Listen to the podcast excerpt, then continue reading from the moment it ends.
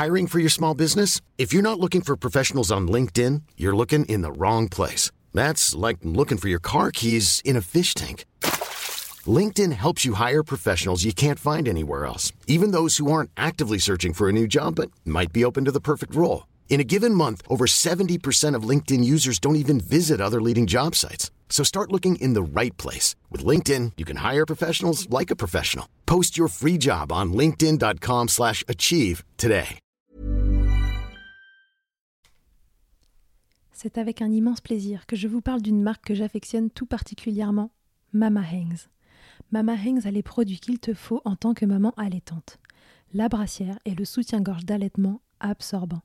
Ils sont conçus dans un tissu bien spécifique pour l'occasion, aka le micromodal, qui absorbe, sèche vite et te permettra d'éviter toute odeur, et ce en restant au sec.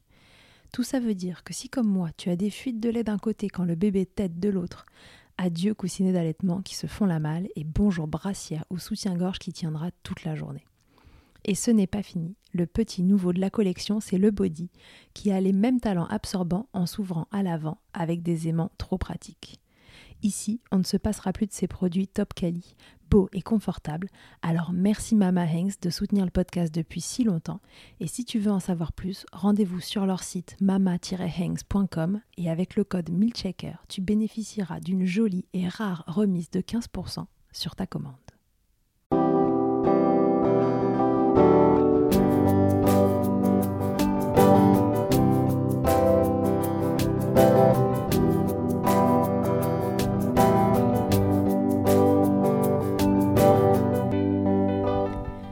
Bonjour et bienvenue dans Milkshaker, le podcast qui agite les idées reçues sur l'allaitement. Je suis Charlotte Bergerot-Palisco, je suis la maman d'un petit garçon de 2 ans que j'ai allaité durant un an et je suis la créatrice de ce podcast. Dans la vie, je suis ostéopathe spécialisée en périnatalité. Je m'occupe des femmes en général, de leur désir de grossesse à leur postpartum, des bébés et des enfants. J'accompagne spécifiquement certaines problématiques d'allaitement en libérant les bébés des tensions qui les empêchent de téter correctement permettant un allaitement serein pour la mère et l'enfant.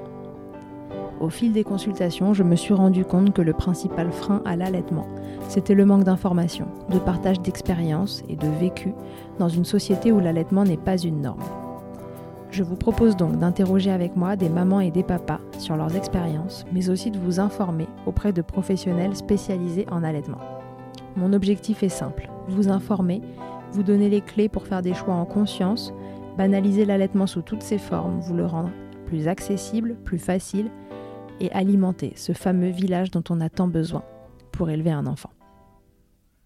Aujourd'hui dans Milkshaker, c'est Bérangère qui a accepté de nous raconter son histoire pas comme les autres, ou plutôt ses histoires. Car accrochez-vous, cette Wonder Maman en est à sa troisième lactation induite.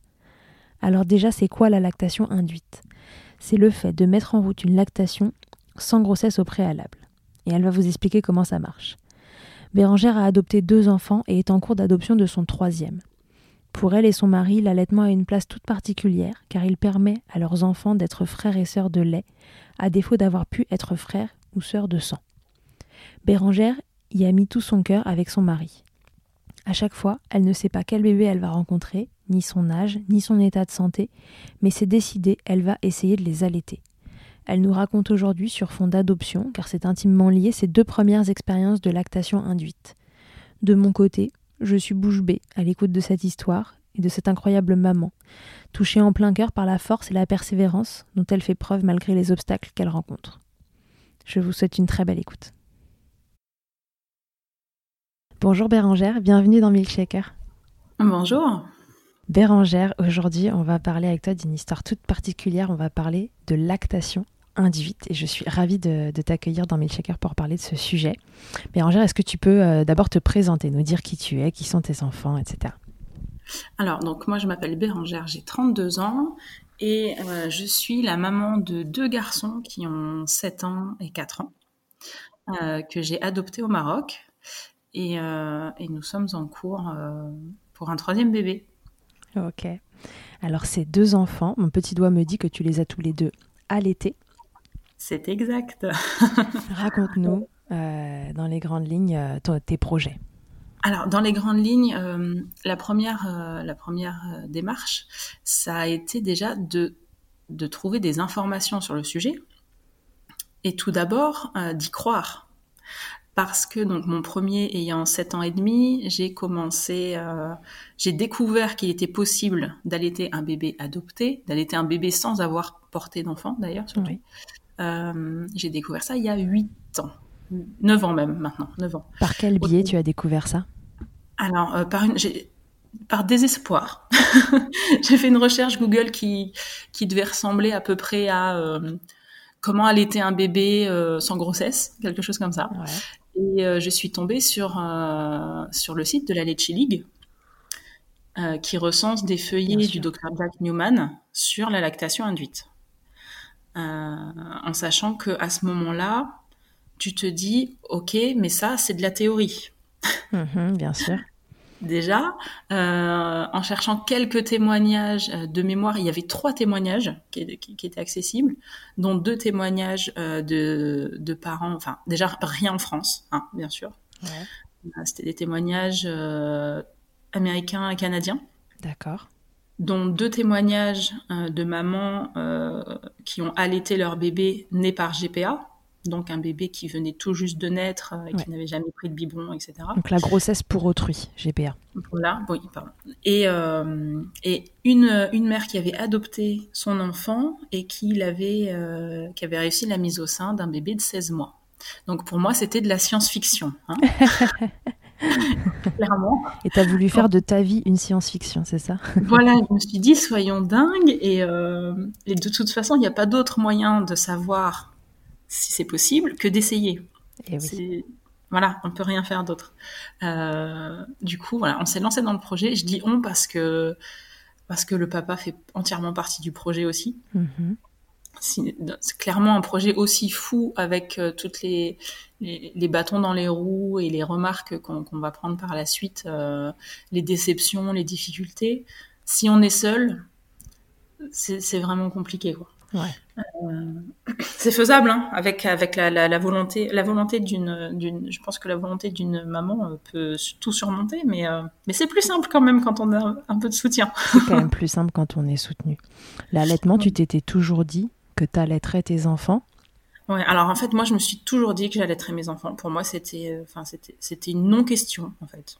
Ok. Et si c'est pas indiscret, ce processus d'adoption, c'est un souhait de votre part ou c'est que vous n'avez pas eu euh, la chance de pouvoir euh, euh, concevoir vos enfants de façon naturelle? Alors, en fait, nous, au bout de trois ans de mariage et trois ans d'essai d'ailleurs, on a appris la stérilité dans notre couple. Donc, euh, alors moi, je n'ai pas de soucis. C'est important par la suite parce que des, des soucis de, de, fertilité, de stérilité euh, chez une femme peuvent poser des problèmes dans le pour la lactation, le de lactation induite. Voilà, s'il y a s'il y a une part hormonale, ça peut être euh, un peu plus compliqué. Mhm. Donc nous, c'est pas le cas.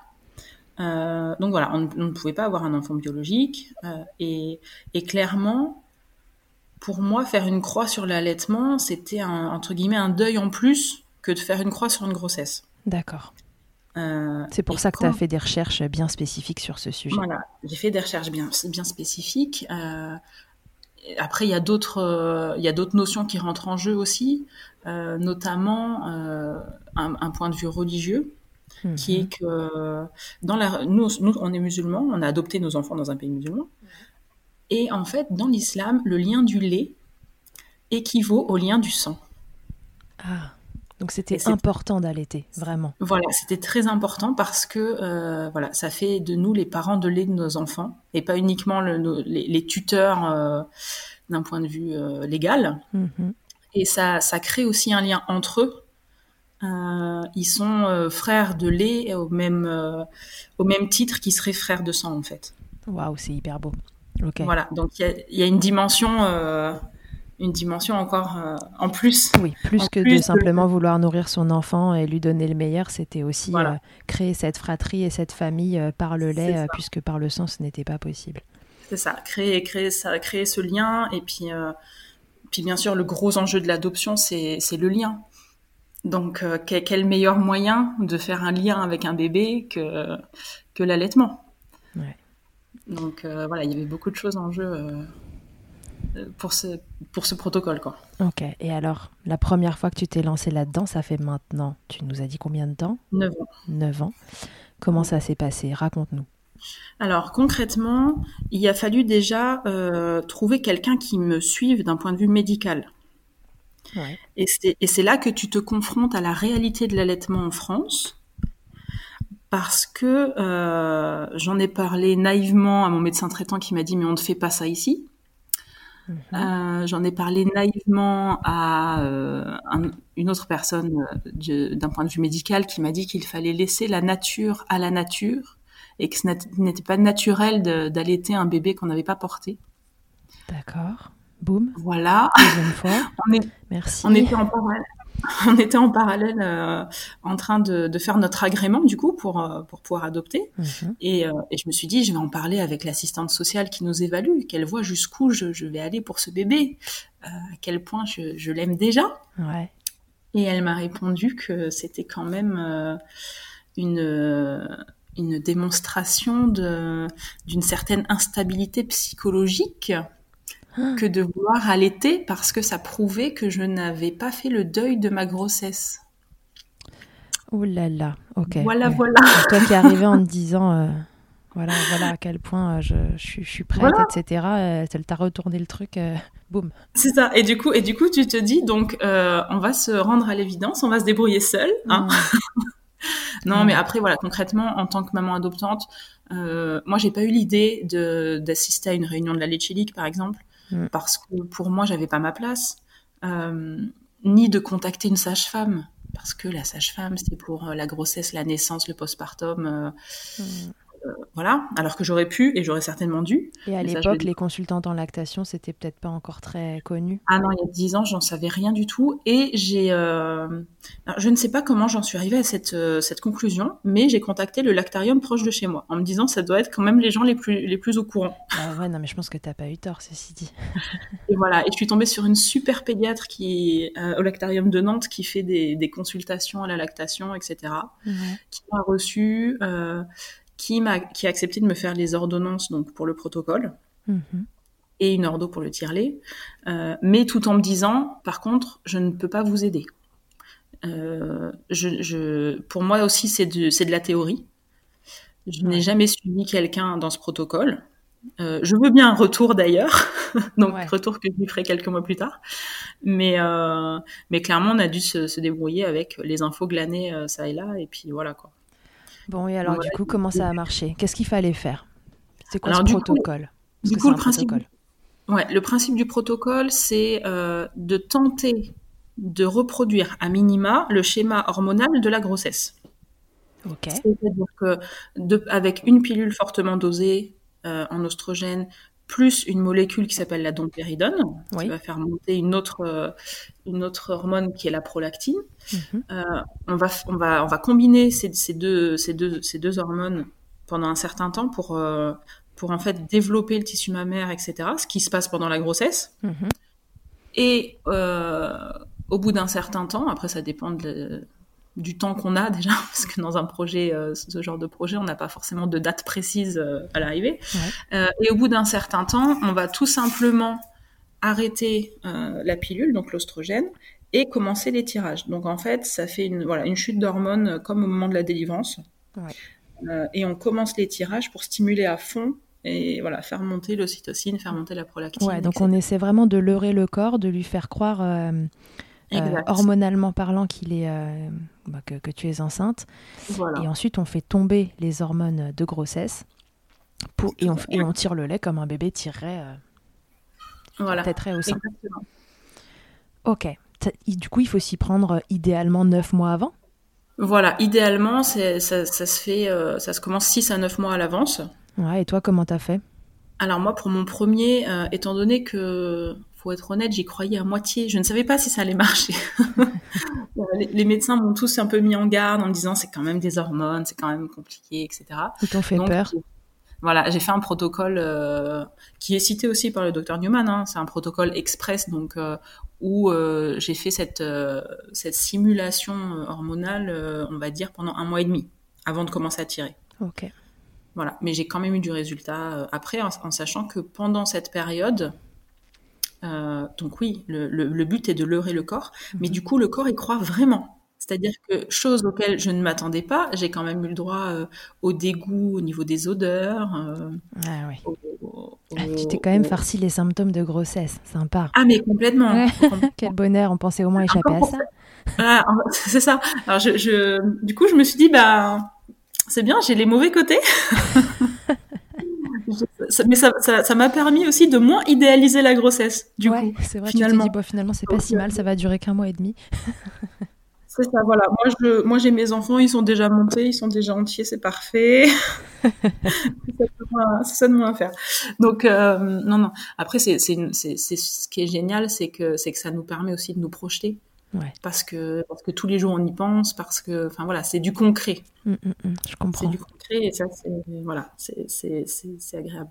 Euh, donc voilà. Donc, euh, en est venu le moment où j'ai commencé à tirer Mhm. en sachant que que voilà que j'avais j'avais j'avais pas choisi un super tirelet à l'époque et euh, ça c'est pas voilà de ce côté-là c'était pas c'était pas le meilleur des choix Ouais. Mais j'ai eu du lait assez rapidement Euh, la quantité était pas folle mais j'avais pas de, de point de comparaison en fait donc euh, je me suis pas trop inquiétée là-dessus Et ton bébé n'était pas Euh, encore là, hein, quand tu commences à Non, tirer. alors, je- ouais, mon bébé n'était pas là. Je ne savais pas exactement quand on allait partir. Je ne savais pas quel bébé on allait rencontrer, ni son âge, ni son, son état de santé, rien du tout. D'accord. Donc, c'est aussi un gros, un gros point, c'est que toutes les tires allaitantes le, le- s'en rendent compte. Et, euh, et dans l'allaitement en général aussi, c'est que le moral joue énormément. Bien sûr. Et tirer euh, à l'aveugle, c'est bien différent que de tirer pour son bébé, où on, voilà, on sait pourquoi on le fait, on sait, on sait ce qu'on va lui apporter, et voilà quoi. Ouais, bien sûr. Donc euh, voilà, tirage à l'aveugle, dans un, mais dans un premier temps surtout pour voir si voilà, c'est possible, j'ai du lait, effectivement. Euh, première goutte de lait, euh, je crois que le quartier était au courant. C'est parti en, en message, en je dois appeler tout le monde, je dois prévenir tout le monde. C'est dingue cette histoire, ça marche quoi. Bah ouais, c'est dingue.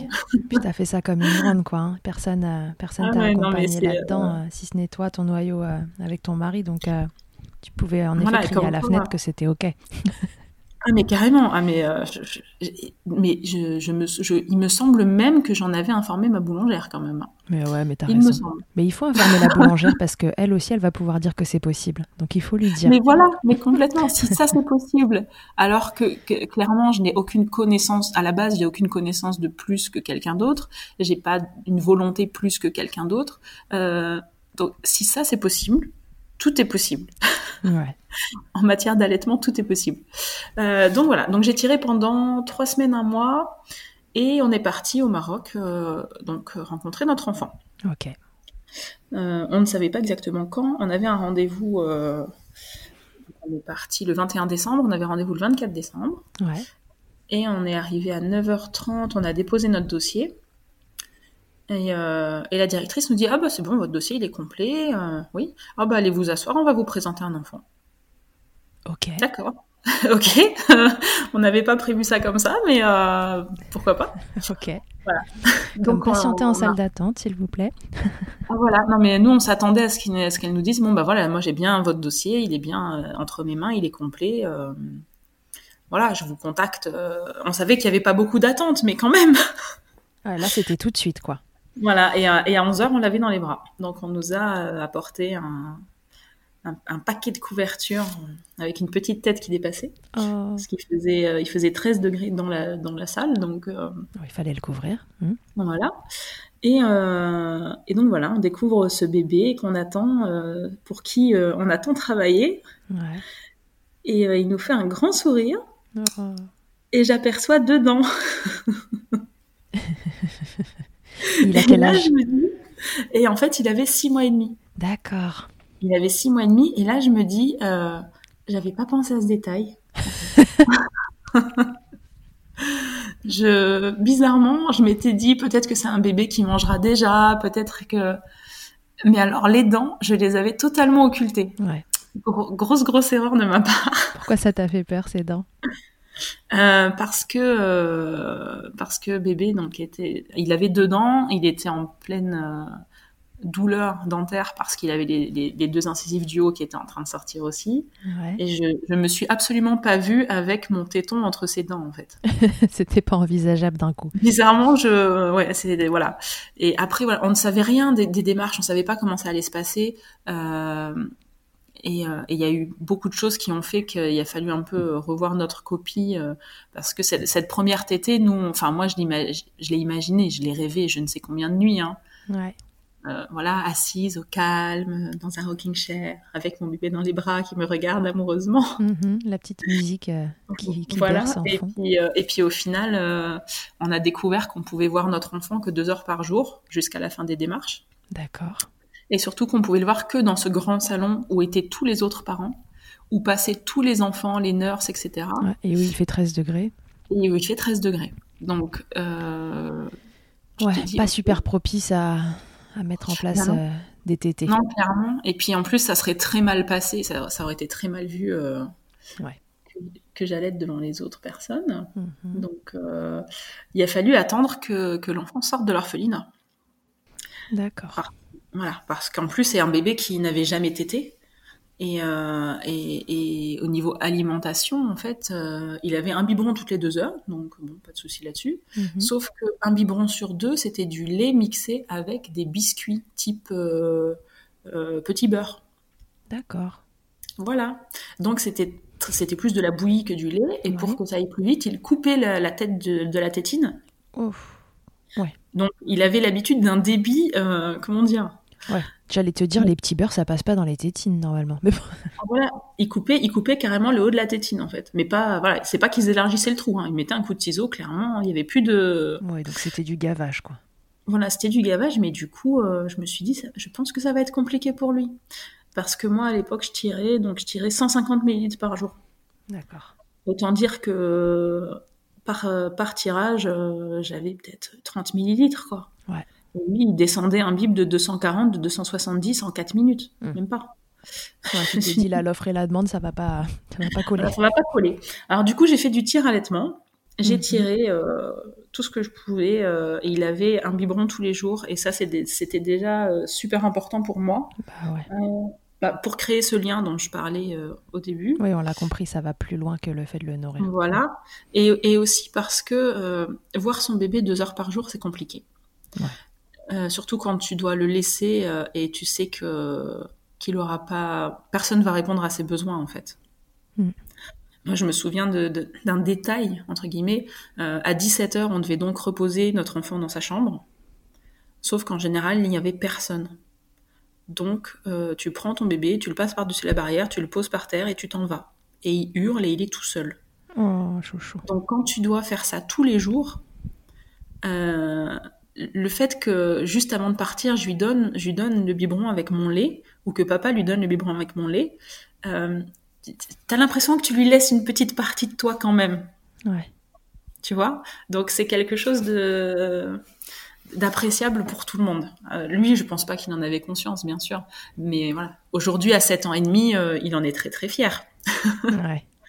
Donc, maintenant qu'il peut, peut, bien comprendre tout ce qui s'est passé. Voilà, ouais. Non, non, c'est quelque chose. Enfin, nous, pour nous, ça a été important, euh, même si euh, c'était pas l'allaitement rêvé et voilà. Donc j'ai tiré, j'ai tiré à l'été. Euh, il est resté un peu plus d'un mois à l'orphelinat. Donc tous les jours, il avait son biberon. voilà. On a, on a supprimé le biberon de, de céréales de 17 heures et on l'a remplacé par mon lait. Mais, mais, ça, c'est pareil. Les nurses n'étaient pas d'accord parce que pour elles, c'était plus important qu'ils prennent ces céréales enfin qui étaient même des petits beurres plus que des céréales, donc du sucre plus qu'autre chose. Euh, donc on devait feinter, prendre un biberon vide, vider son biberon. Enfin, euh, on a fait ça clandestinement au final. Mais euh, voilà. Et quand il est sorti de l'orphelinat, on a on a tenté la mise au sein. Mm-hmm. Et alors? Mais ça a été ça a été un échec. parce que en fait, déjà, quand on lui a présenté le sein, il, il m'a regardé genre et euh, quel est l'intérêt de la chose euh, Je ne vois pas de tétine, s'il vous plaît. Je ne... Donc il a fallu déjà plusieurs essais avant qu'il comprenne que c'était censé aller en bouche.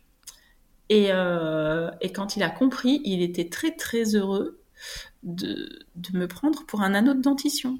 Aïe aïe aïe. Donc, oui, mais ce chouchou n'avait pas tété tout le début de sa vie. Donc là, maintenant, il a 7 mois. 6 mois plus un mois d'orphelinat. Euh, il avait 7 mois et demi. lui, le seul truc qu'il s'est dit, c'est chouette, un truc à mâchouiller, quoi. Bah oui. J'ai le droit de le mettre dans ma bouche. Ok, fine, je le mâchouille, ouais. À aucun moment, il se dit, c'est ça qui va me nourrir, c'est logique.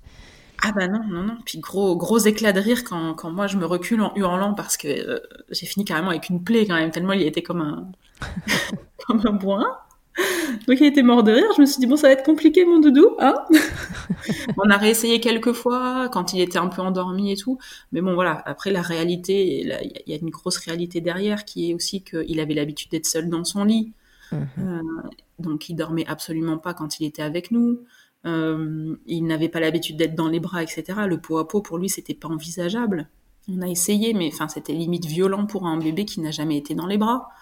Euh, enfin voilà, il était en bronchiolite, il avait, il avait 39, 40, il arrivait déjà pas à respirer, alors t'étais... Euh, voilà. Donc voilà, il y a la réalité des choses, et là tu te dis, bah, il faut que j'accepte. Il faut que j'accepte que, que, que c'est pas l'allaitement rêvé, que qu'on va s'arrêter à un tir allaitement euh, partiel. Mhm. Mais, mais que voilà, moi j'ai fait, j'ai fait mon maximum à moi pour mon bébé. Ouais, c'est déjà énorme. Donc voilà, ça je pense que c'est euh, vraiment un truc à retenir euh, dans l'allaitement, c'est que voilà, si, si, si le maximum d'une maman c'est la tétée d'accueil, et eh ben elle a fait son maximum. Donc c'est déjà énorme. Voilà. Et euh, donc ça c'était notre premier notre premier protocole. Ok, et donc il a été euh, tir à l'été partiellement pendant combien de temps? Alors il a été tir à l'été partiellement, du coup pendant euh, le mois de l'orphelinat et euh, le mois qui a suivi, mhm. où, j'étais encore sur place au Maroc, à faire les démarches, etc. Mais après le retour à la maison a été... comment dire?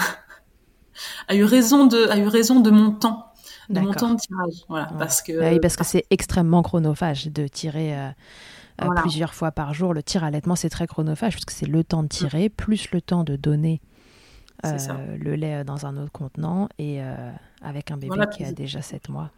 Puis en plus, tu te retrouves avec un bébé qui a des, besoins différents de ce que tu as connu jusque-là. parce qu'il faut créer un lien, parce que c'est un bébé qui a jamais été attaché, parce que le pauvre, du coup, s'est retrouvé en pleine angoisse de séparation au moment où il est juste à, peine en train de comprendre ce qu'étaient des parents. Euh, enfin, c'était euh, voilà. Je me suis dit voilà, je je ne vais pas insister. ouais, il y a un moment où il faut choisir ses combats. Euh.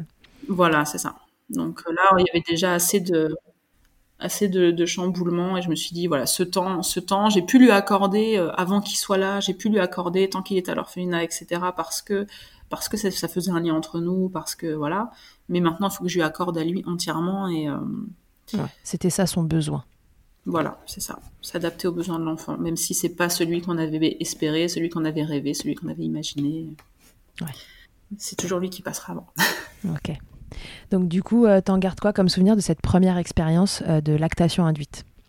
Alors moi, pour moi, cette première lactation, elle n'a pas été entièrement réussi, mais euh, j'en garde déjà la grosse. Euh, pour, pour moi, en fait, c'est un peu, c'est un peu ma motivation. J'ai pas envie de dire de tous les jours, mais je me dis, t'es parti d'un moment où tu n'imaginais même pas que c'était possible, mm. que c'était imaginable, que ça pouvait être réel.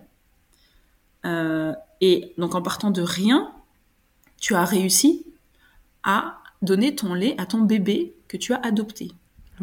Donc c'est vraiment le fait de... Moi, ce que j'en garde, c'est une grosse force de se dire, enfin, ne, jamais penser que c'est impossible. Tant qu'on n'a pas tout cherché, tant qu'on n'a pas tout retourné, tant qu'on n'a pas tout essayé, c'est impossible de baisser les bras. Euh, voilà. Même si le résultat au final, il n'est pas celui que tu imaginais, c'est pas grave. Ouais. C'est pas l'important.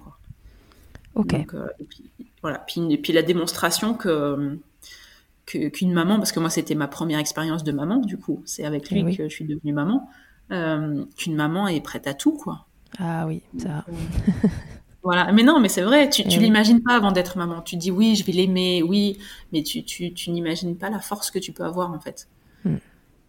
Donc, euh, Donc, du coup, de cette force que tu as, que as tirée de cette première maternité et de ce premier allaitement, combien de temps après Vous avez décidé de réitérer l'expérience, la, même ah. expérience en fait. Voilà, la même expérience. Alors là, euh, mon, donc mon grand garçon avait deux ans et demi, donc il n'était pas si grand que ça. Hein. Quand on a commencé les démarches pour le deuxième, mhm. euh, et, au final, on s'est même pas posé la question pour le coup. C'était totalement logique, c'était sûr, et, euh, et, en fait, moi, le, maintenant, bah, encore plus maintenant qu'on est au troisième, le, les, les démarches d'adoption vont de pair avec la lactation induite en fait. C'est un, un, package euh, total. Donc voilà. Seulement là, je me suis lancée pas du tout dans le même état d'esprit. Je me suis pas dit on va essayer voir si ça marche. Je me suis dit ça marche. J'ai acquis plus de connaissances. Euh, parce qu'entre temps, moi, je suis tombée dans le, le, dans la passion de, de, de l'allaitement, etc., à vouloir en comprendre tous les rouages, tout ce qui peut, tout ce qui peut se passer, etc. Yes. Je me suis dit voilà, je sais, je sais que c'est possible. J'y crois. Déjà, ça c'est très très important. Mhm. Je crois en ma capacité à avoir du lait. Euh, donc, je vais tout faire au maximum pour que, pour que ça, ça aille au mieux et pour que, que j'ai plus de quantité, pour que j'arrive à mettre bébé au sein, etc. Donc je suis partie encore plus déterminée et avec beaucoup plus d'armes surtout. Ouais. Et tu avais gardé en mémoire que, ben, que par contre tout ça euh, allait être euh, euh, soit sublimé, soit mis à mal par, par le bébé que, que tu allais rencontrer et que tu savais pas quel bébé tu allais rencontrer. C'est ça. Là, j'étais, j'étais beaucoup plus, j'étais moins dans la, dans l'idéalisation. Ouais. j'étais là, voilà, moi, je vais donner mon maximum, mais, mais je suis pas la seule dans l'équation, quoi. Voilà il y, a, le bébé, il y a la situation, parce que c'est sûr que quand tu te retrouves avec euh, un bébé qui sort de l'orphelinat, des démarches administratives à faire, qu'en plus t'es pas chez toi, t'es chez quelqu'un d'autre, euh, enfin c'est pas c'est pas propice à une, un une mise en place de l'allaitement, donc euh, mm, mm, mm. ça va, on peut prendre ça aussi en compte. Donc j'ai commencé, j'ai été directement revoir le, le lactarium. Je me suis dit, je ne vais pas me casser la tête à en parler à qui que ce soit d'autre. Hein. Tu lui as raconté, du coup, la première fois Voilà, ouais, du coup, je, lui ai raconté. Donc, elle était très contente d'avoir un retour, euh, très contente de m'accompagner aussi pour le, pour le second, en me, disant, en me donnant quelques petites astuces, etc. Donc, euh, très, très chouette. Euh, voilà. Donc, là, j'ai fait un protocole qui était un peu plus long, mais c'était encore pas le protocole complet parce que on a dû partir plus tôt que prévu, en fait. D'accord. Donc, euh, Alors là, combien de temps finalement as-tu été euh, euh, pseudo-enceinte Alors là, pendant 4 mois. Ok. Voilà, pendant 4 mois, j'ai pris 10 kilos. Hein ah oui, donc la vraie grossesse, quoi. voilà, avec, avec donc tous les à côté, hein, les, douleurs, les douleurs à la poitrine, les, les dégoûts, les sautes d'humeur, les sautes d'humeur, merveilleuses les sautes d'humeur, un vrai, un vrai plaisir. Surtout, surtout que c'est inexplicable puisque tu n'es pas enceinte, donc personne ne met ça sur le compte de la grossesse, n'est-ce pas? Voilà. Euh, mais voilà, donc une nouvelle expérience. j'ai commencé à tirer et là, contrairement à mon premier, j'avais choisi un, un tirelet, la Rolls-Royce. J'étais avec le Medela. Ouais. Et, euh, et, là, à ma grande surprise, quand j'ai commencé à tirer, donc j'ai eu du lait, mais surtout, j'ai commencé par avoir du colostrum. Ça n'avait pas été le cas la première fois Non, la première fois, c'était euh, plutôt du lait euh, très dilué. D'accord. Voilà, presque de l'eau et qui a qui s'est enrichi au fil du temps. Et là, au contraire, j'ai commencé par avoir du colostrum. Donc, ouais, donc un début de lactation classique. C'est ça. Donc, donc là aussi, gros plaisir. Hein, c'était génial. Et donc, c'est, la, la, la, quantité est montée assez rapidement. Euh, j'ai tiré pendant, là aussi, pendant trois semaines, un mois avant qu'on parte, et je tirais 400 millilitres par jour. Bah déjà, c'est vachement bien. Donc voilà, donc déjà, c'est presque trois fois plus. Donc j'étais, j'étais assez confiante. Euh, comme quoi, euh, croire en soi et puis euh, prendre un maximum d'infos ça sert, ça se voit tout de suite. Euh, donc on est parti, euh, bah, voilà, même démarche, on est parti en voiture, on avait rendez-vous à l'orphelinat. Et quand tu dis que quand tu dis que vous êtes parti plus tôt que prévu, c'est que normalement vous deviez partir plus tard que ça et toi continuer ce, protocole-là plus longtemps? Voilà, normalement on devait partir, on avait prévu de partir pour l'été en fait. D'accord. Et, euh, et, finalement, les choses se sont faites différemment. On est parti dès qu'on a eu le papier de l'agrément en main. On est parti le lendemain, je crois. D'accord. Okay. on ne pouvait pas attendre plus. Et, puis toi, tu avais du lait, donc euh, go. Bah oui, voilà. Donc à un moment donné, il faut y aller, quoi. c'est vrai que les tirages, quand tu es toute seule chez toi, euh, c'est un peu compliqué. Quand tu as, les contacts avec le bébé, c'est beaucoup plus simple, quoi. Tout à fait. Donc on, donc on est parti en sachant qu'on avait contacté l'orphelinat avant. Donc on avait deux noms d'enfants. Ok. Voilà. Et on nous avait, on avait un bébé euh, qui avait trois semaines et un bébé qui avait trois mois. Donc on part euh, très confiant, enfin beaucoup, pas, très confiant, mais on s'est dit voilà, on a plus de chances de réussir une mise au sein, etc. Euh, qu'avec notre premier de six mois et demi. Mhm. et donc on arrive 72 heures après devant l'orphelinat et la directrice nous dit ah non mais en fait il y a plus de bébé. D'accord. Donc il y en a un des deux euh, qui a été retiré de l'adoption et on ne sait pas pourquoi. Et mhm. l'autre, euh, apparemment, sa mère serait revenue le, venue le récupérer, donc tant mieux. Hein. Oh là là, oui. C'est tout, ce qu'on leur souhaite. Mais c'est vrai que nous, du coup, on a un peu pris une, euh, une claque. Ah une sacrée claque. en plus, elle nous a même pas reçu dans son bureau. Hein. Elle, nous a, elle nous a dit ça sur le seuil de la porte, quoi. Oui, parce que de deux, de deux bébés, on passe à... Non, vous êtes venus pour rien, quoi. Voilà, donc là, on s'est dit, mais on est venu pour rien. Et puis moi, tout de suite, je me dis, mais mon protocole, quoi. je, ne peux pas avoir fait tout ça pour rien, c'est pas possible. Donc on s'est laissé quelques jours de réflexion euh, entre est-ce qu'on rentre, euh, est-ce qu'on est qu'on insiste, qu'est-ce qu'on fait. Euh, au final, on a décidé d'appeler d'autres villes au Maroc. Et, et, sur les autres villes, tout le monde nous a donné des délais de 6 mois, de 9 mois, ou alors on nous a dit ah non mais il, faut, il faut venir sur place et c'était très loin. Mhm. Et il y a une ville qui est Marrakech qui nous a pas répondu. Et on s'est dit, écoute, il y a 300 km d'où on était. On y va. Euh, bah, on, y va on y va demain, quoi. Donc tout ça avec notre grand garçon de 3 ans. Bien sûr. oui, oui, bien sûr. Donc voilà, beaucoup de choses aussi à remuer pour lui. Mhm. Parce qu'il voilà, il a toujours connu son histoire, mais le revivre un peu par procuration, c'était un peu compliqué pour lui, quoi.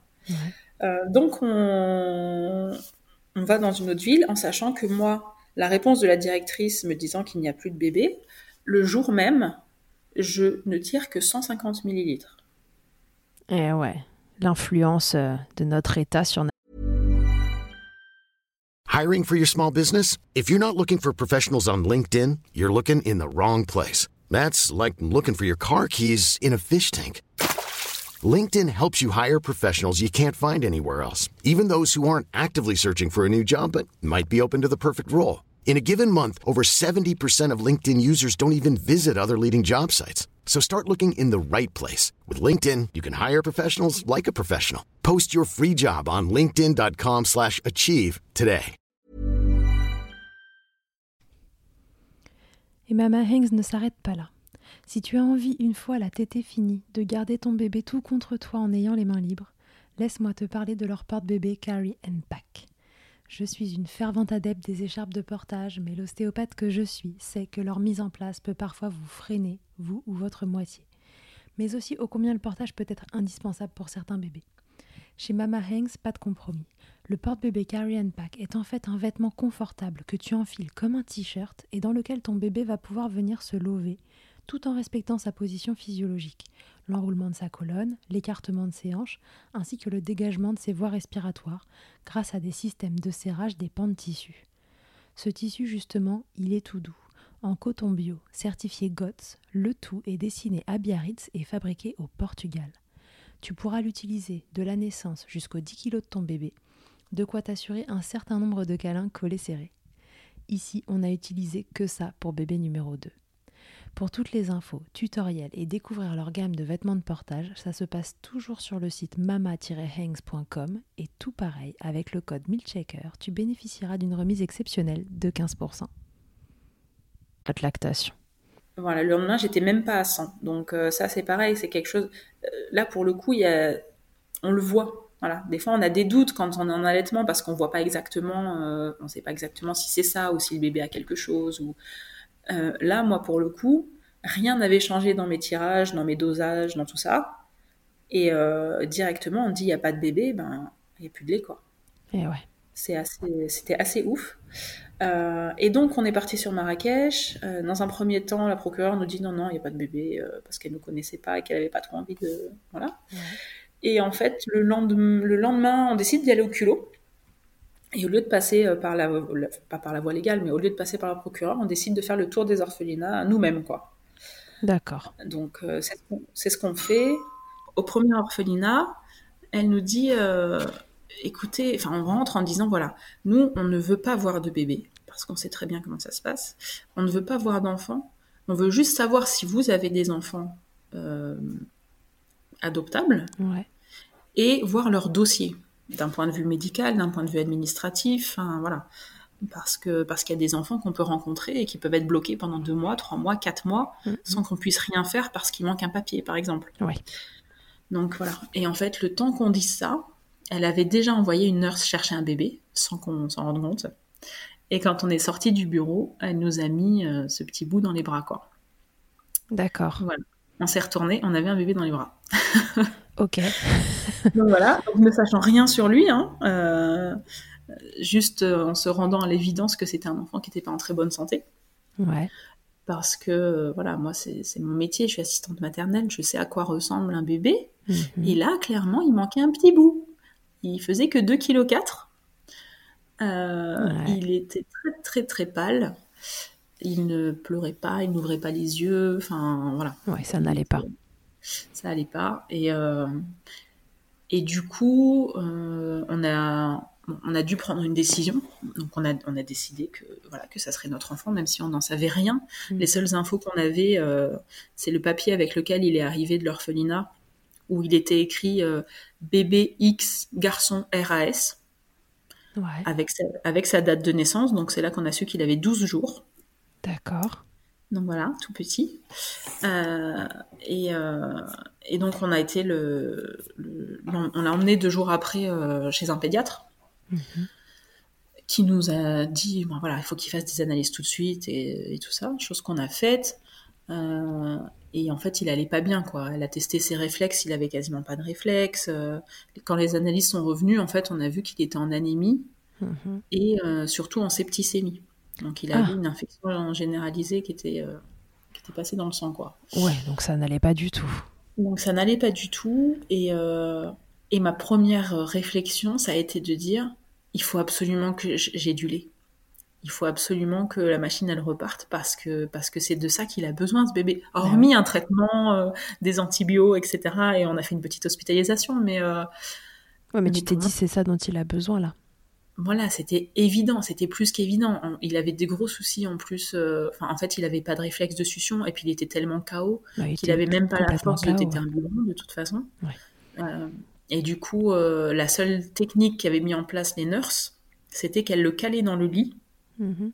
donc de manière à ce qu'il puisse pas bouger. De toute façon, il n'y avait pas de force, il bougeait pas, avec le biberon attaché sur le côté du lit, qui lui coulait dans la bouche en fait. Donc, il était obligé d'avaler. Donc, je pense que c'est un enfant qui aurait été sondé en France, j'imagine. Ouais, probablement. Euh, mais là, c'était pas possible. Après, c'est la réalité, c'est la réalité du terrain, j'ai envie de dire. Ouais. Euh, moi, la directrice m'a dit, vous comprenez, si je l'hospitalise, je peux plus acheter le lait pour les 25 autres nouveau-nés. Et Et ben, je fais quoi? Ouais, c'est la réalité du terrain, quoi. Voilà, donc on fait ce qu'on peut. Euh, nous, on n'avait pas d'autre choix que de laisser faire. Euh, parce que les nurses euh, ne pouvaient rien faire d'autre. Donc elle lui changeait le, son biberon toutes les deux heures, en fait, mais il était jamais vide. Ouais. Euh, nous, quand on était là, donc pareil, hein, deux heures par jour. Et oui, parce que tu refais cette histoire de deux heures par jour pendant un mois alors que tu as en face de toi un bébé qui, qui a besoin de soins et tout ça, quoi. C'est ça, et ça c'était très très dur. On a essayé de forcer. D'ailleurs, on, on l'a fait nous-mêmes hospitaliser euh, pour 48 heures, au moins qu'il ait 48 heures d'antibio sous perf, etc. Et, et rien que pour le faire hospitaliser, on a dû signer des décharges comme quoi on s'engageait à payer la facture, etc. Ouais, bien Enfin, sûr. ouais. aller signer ça au tribunal. Au début, ils voulaient même pas nous laisser faire. C'était un peu compliqué. Euh, et donc, euh, par contre, je me suis dit, il est tout petit, il faut pas que je laisse passer ce, ce laps de temps.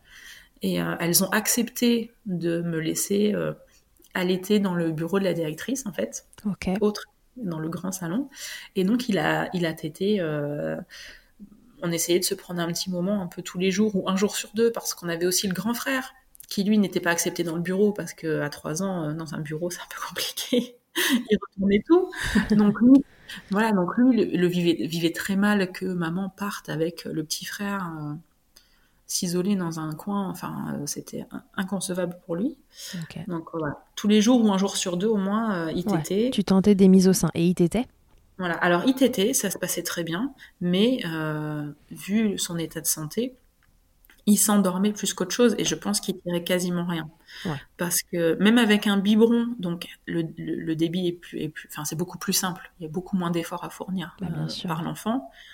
Euh, pour boire 40 millilitres, il mettait plus qu'une heure. Oui, d'accord. Oui, donc il était encore complètement KO. À quel moment il a pu sortir? Vous avez pu le traiter? Enfin, le faire traiter? euh, Alors nous, du coup, voilà. Déjà après son après son, hospitalisation, ça allait mieux. Et moi, ce qu'il faut savoir, c'est que euh, du moment où il a tété la première fois, donc ça faisait trois jours qu'on l'avait rencontré, c'était le lendemain de prise de sang, euh, j'ai le sein qu'il a tété qui s'est mis à couler. Ouais. De manière euh, spontanée spontané, euh, voilà. Euh, et mais euh, vraiment impressionnant, vraiment le, seul sein qu'il avait qu'il avait tété parce qu'il avait, il avait fait qu'un côté, grosse différence.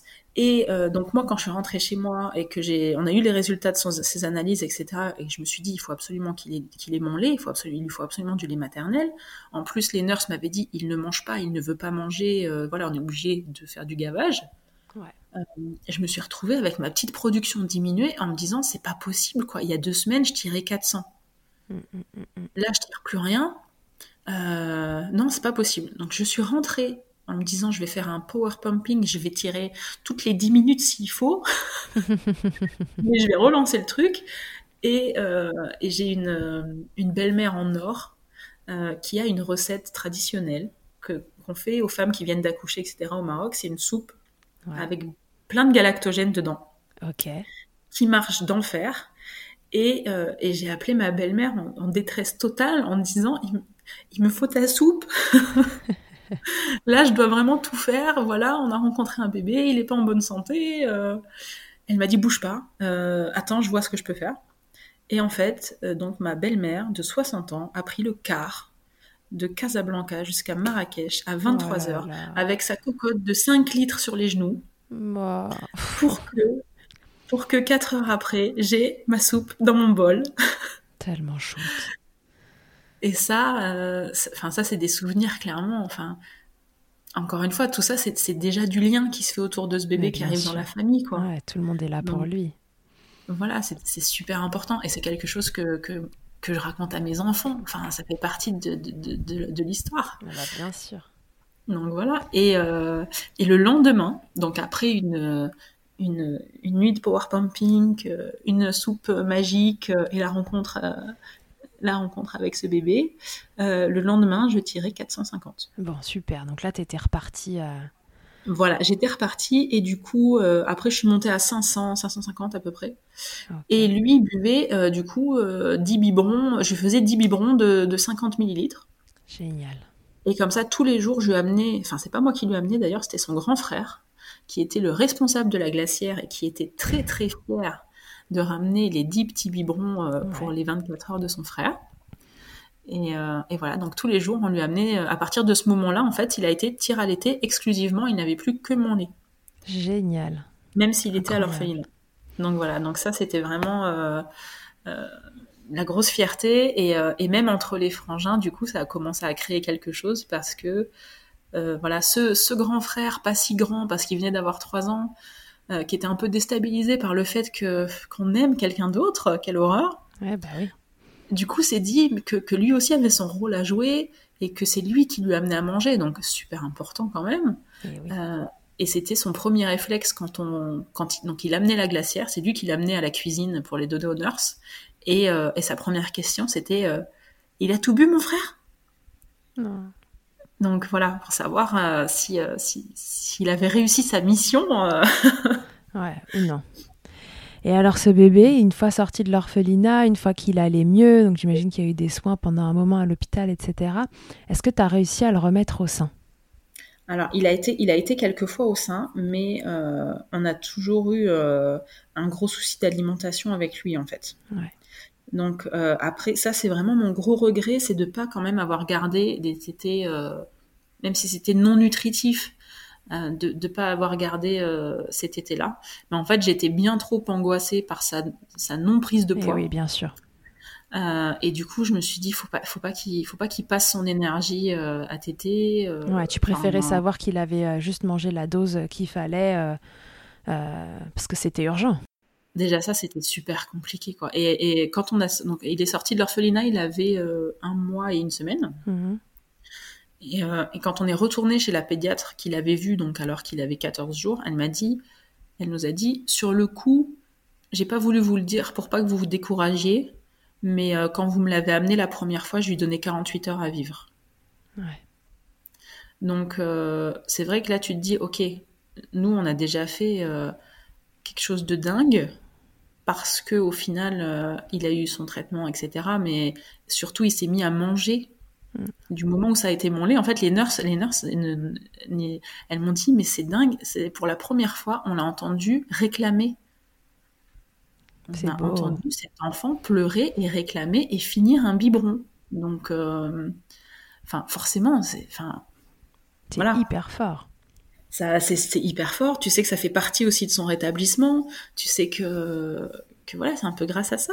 bah, bien sûr. Donc, euh, donc honnêtement, voilà. Moi, j'ai continué le tir allaitement parce Ouais. que pour moi, c'est important qu'il ait mon lait et voilà, parce qu'il a, il a toujours, là aujourd'hui, il a 4 ans et demi, euh, il a toujours des soucis de poids, des soucis d'alimentation, euh, voilà. Ouais. Mais, mais, mais c'est vrai que voilà, mon, mon petit regret, c'est de pas avoir continué Les mises au sein. pas- la mise au sein, ouais. Parce que, parce que j'aurais pu, et lui euh, était OK, mais c'est vrai que quand tu n'as pas été, euh, quand tu n'as pas été, euh, comment dire, euh, quand t'as jamais, t'as- t'as jamais eu d'enfant qui ne mange pas. Moi, ça m'était jamais arrivé d'être en contact avec un bébé si petit qui refuse de manger, en fait. Ah ouais, et dont la santé est mise à mal. Ouais. Voilà, pour moi, c'était pas possible. Pour moi, un bébé, ça mange. Un grand, après, il peut, voilà, choisir certains aliments, avoir un peu de manque d'appétit, il y a pas de souci. Mais, euh, mais quand tu es sur un bébé à qui il faut ouvrir la bouche de force pour mettre le biberon, descendre toi-même la langue, parce qu'il gardait la langue dans le palais, enfin... Ouais. euh, voilà, on, est- on s'est on focalisé plus sur sa santé. Euh, Logique. voilà. Donc du coup, il est res- on est resté en tir allaitement quand même pendant trois mois. Donc jusqu'à ces trois mois et demi. Chouchou a été allaité. Voilà, il a été tiré à l'été exclusivement. euh, et, euh, et après, après bon voilà, le manque de temps, le fait d'arriver avec du coup deux enfants à la maison. Mhm. Bah oui, bien sûr. Là, Voilà, le- on se remet dans le contexte. Il y a le grand de 3 ans, C'est ça. euh, ce bébé euh, qui a eu tant de problèmes euh, pour démarrer sa petite vie, euh, qu'il faut euh, forcer à prendre ses biberons euh, ça. régulièrement. Donc euh, voilà. Oui, oui, puis en plus le grand, le grand le vivait super mal. Enfin, moi, petite anecdote, euh, le jour où on est sorti de l'orphelinat avec euh, notre petit, euh, arrivé devant l'orphelinat, on dit donc à notre grand, écoute, c'est aujourd'hui, euh, le petit frère, euh, on le prend, ça y est, il reste avec nous euh, pour toujours. Et il me regarde dans les yeux, il me dit, on n'en prend que un, maman, hein Les enfants. ok. Et une fois, et une fois arrivé, euh, une fois arrivé en fait euh, dans l'appartement qu'on louait, euh, bébé était dans son couffin, je, je- j'étais en train de le regarder, et j'ai mon grand qui vient, qui le regarde. Moi, moi de mon point de vue, il le regardait euh, avec amour, quoi, et qui me glisse à l'oreille, maman. Si je mets mon petit frère dans les toilettes, ça va faire des bulles. Alors, Et là, et là, j'ai compris. là, j'ai compris qu'il allait falloir un peu surveiller, hein. Mais voilà, du coup, en fait, il l'a il très mal vécu au début, donc euh, c'est pareil. Est-ce que je vais continuer à tirer toutes les deux heures pendant 20 minutes euh, oui, Ou est-ce que ce temps, euh, ben, au je final, l'accorde il- à autre chose. voilà. Donc ça a été, ça a été la, la, la décision, qui- la décision qui a été prise, quoi. Donc trois mois et demi euh, de tir allaitement. Voilà, trois mois et demi de tir allaitement et puis et puis bien bien contente de de, de tout ce parcours et euh, et, et aujourd'hui de pouvoir raconter ça à mes enfants. Quoi. Ouais, et Moi- puis là, tu repars surtout pour, euh, pour une nouvelle aventure alors. Voilà, là je suis repartie dans une nouvelle aventure depuis janvier dernier. Ouais. Euh, j'ai recommencé euh, un troisième protocole en me disant cette fois je vais avoir le temps, je m'y prends assez longtemps à l'avance, je vais faire un protocole complet. Euh, à la base, j'étais partie sur euh, six- voilà, 6-7 mois de, d'hormones. Ouais. Sauf que 6-7 mois, c'est énorme déjà. je me suis retrouvée là aussi à, prendre 15 kilos.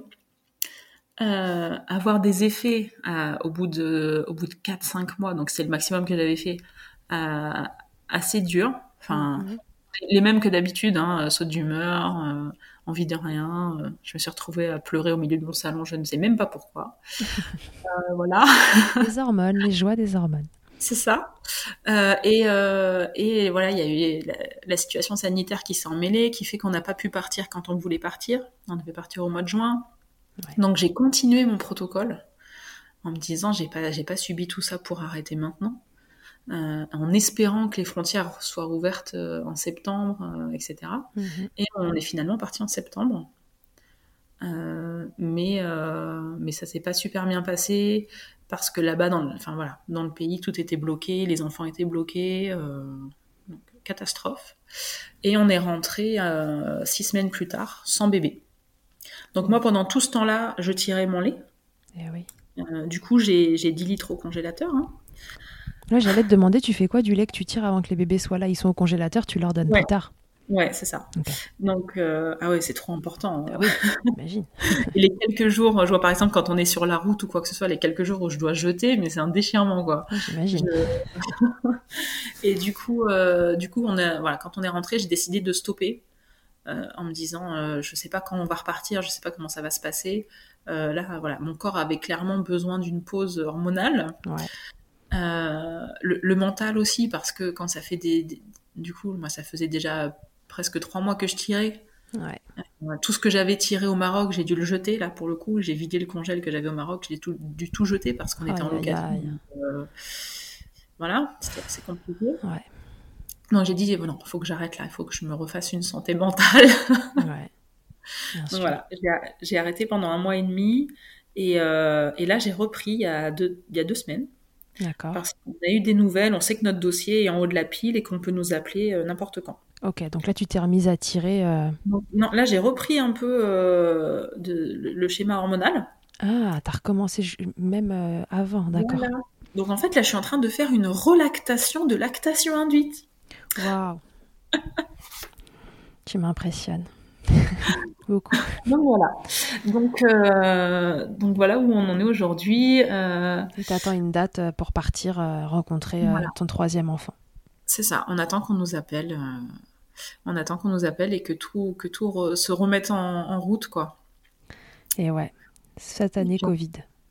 Voilà, on verra, on verra ce que nous, ce que nous réserve cette troisième aventure, enfin qui est, déjà bien mouvementée euh, avant même la rencontre de. Elle a déjà bien commencé l'aventure là.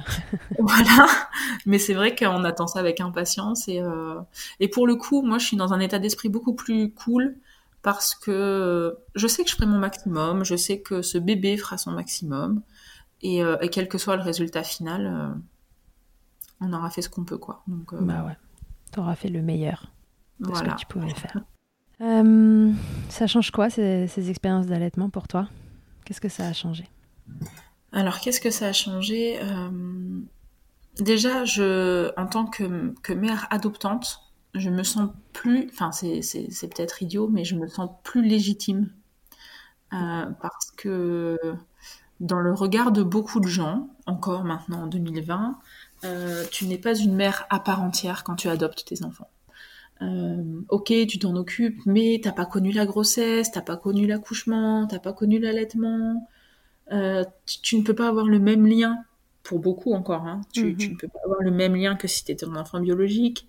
Euh, et là, pour le coup, même si moi je pense que c'est faux, bien sûr.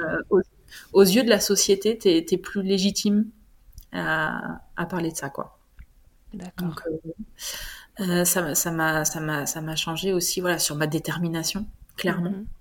parce que tu tu peux pas euh, tu peux pas soulever cette montagne et après euh, baisser les bras ouais, sur des trucs plus futiles bah c'est ça complètement et et ça m'a appris aussi que que qu'entre femmes entre mères il faut il faudrait tellement de tolérance parce qu'on sait pas l'histoire qui se cache derrière donc euh, voilà, c'est facile de dire à une maman quoi, mais t'as arrêté l'allaitement, mais euh, franchement, euh, t'aurais pu, t'aurais, t'aurais pu, t'aurais pu donner un peu plus, ou au contraire, comment ça, t'allaites encore?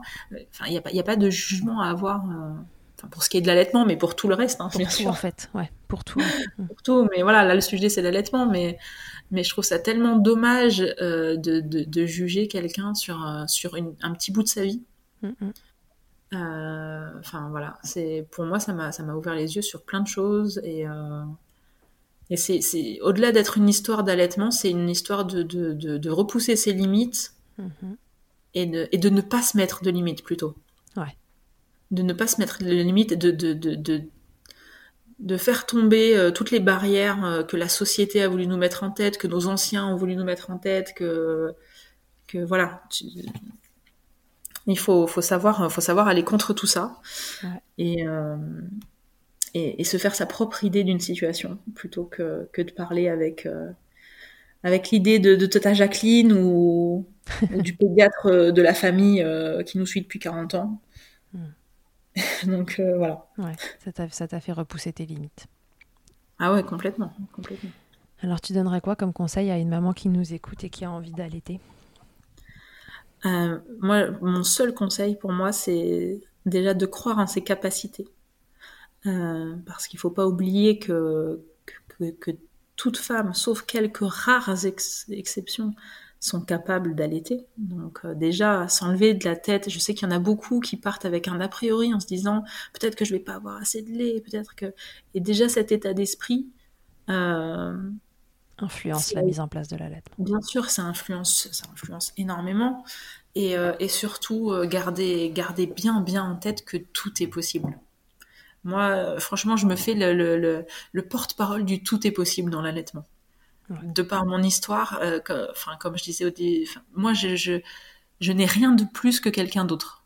Absolument rien. Je suis partie sans connaissance, je suis partie euh, sans être entourée. Mm, mm. Mis à Juste, part le soutien, le soutien de mon mari euh, qui était euh, aussi dans le projet, sinon personne ne m'a aidé. Euh, juste, juste vouloir que ça se réalise. Ouais, une motivation. Voilà. Parce que je sais qu'il y en a qui, qui, qui, partent, entre guillemets, défaitistes en disant, voilà, moi j'ai pas de soutien, ma famille, ils veulent pas que j'allaite, mon, mon conjoint, moyennement, je ne connais, je ne connais rien sur la- sur l'allaitement, mais euh, si vous partez du principe que c'est possible, que vous le voulez, voilà, tout est possible. Faire une relactation d'un bébé qui a, qui a déjà trois mois, euh, continuer d'allaiter en travaillant, continuer d'allaiter, euh, de, de faire du co-allaitement, d'allaiter un bambin, rien, rien n'est impossible dans l'allaitement. Ok. Ok, ok. Avant, de, avant qu'on se quitte, Bérangère, je vais te proposer de répondre à mon interview Fast Milk. Ok. Et je vais te demander quelle est, euh, du coup, euh, ta tétée la plus insolite ou ton tirage le plus insolite? Alors moi, clairement, mon tirage le plus insolite, je ne réfléchis même pas, c'est euh, quand on est parti pour mon, mon premier et que j'avais rangé mon tire-lait dans la valise destinée à, à notre étape, donc après une journée de route, Ouais. en me disant Oh, j'attendrai ce soir.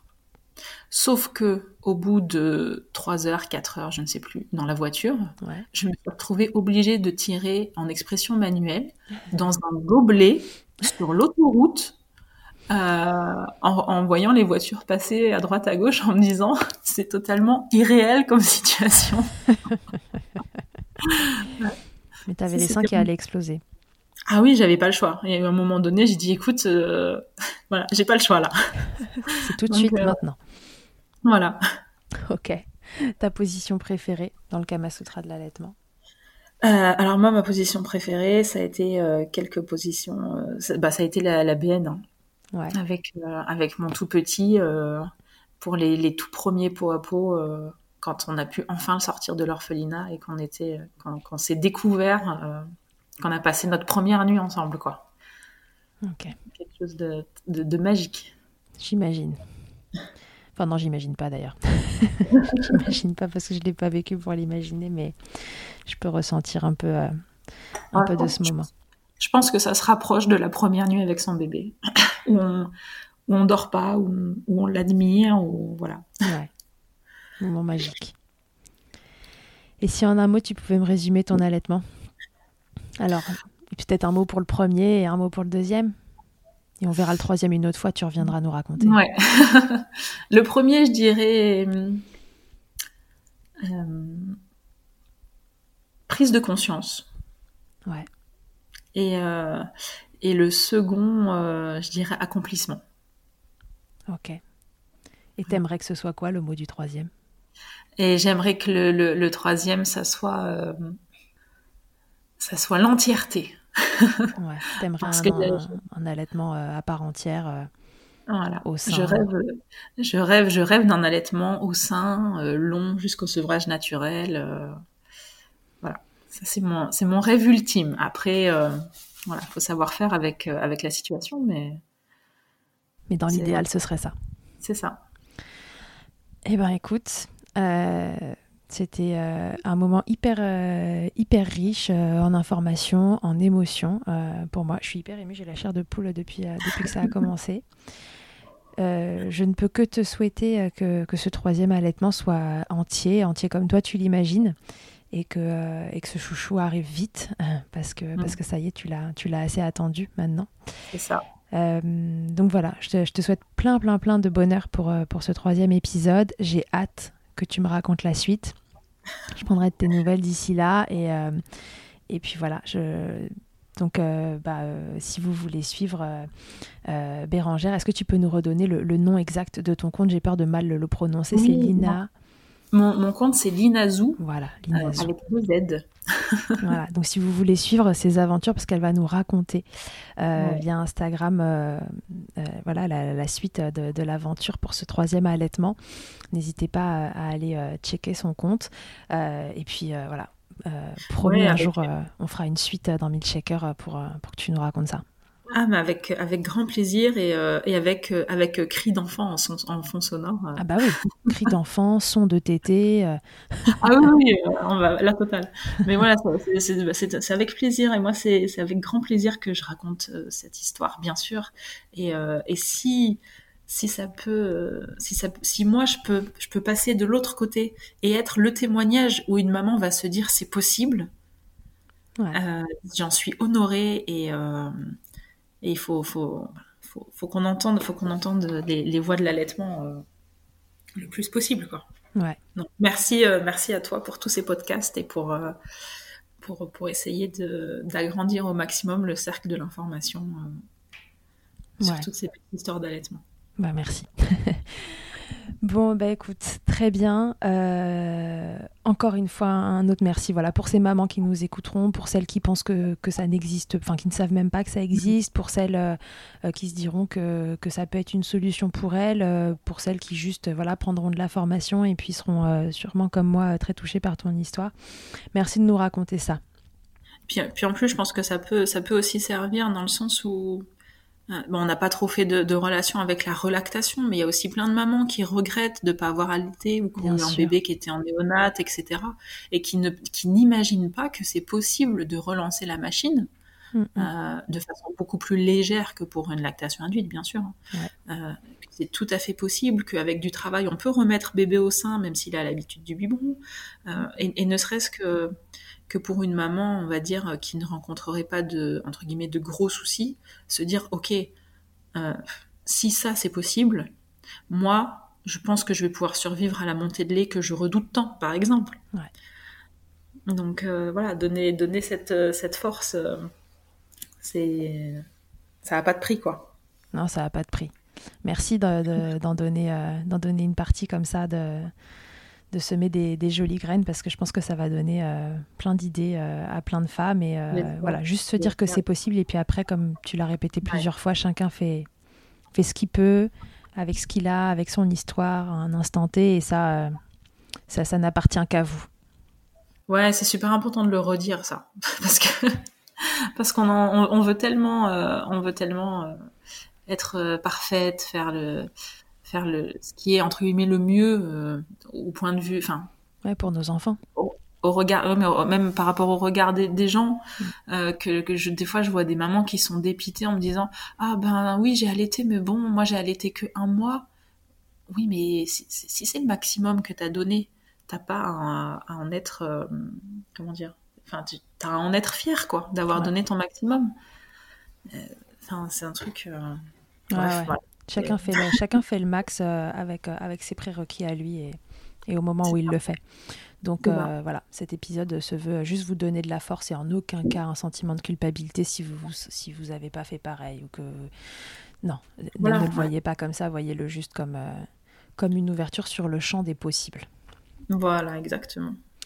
Bon, Bérangère, merci beaucoup. Euh, à très très vite. J'ai hâte que tu me racontes la suite. Moi aussi, j'espère. J'ai hâte de vivre la suite.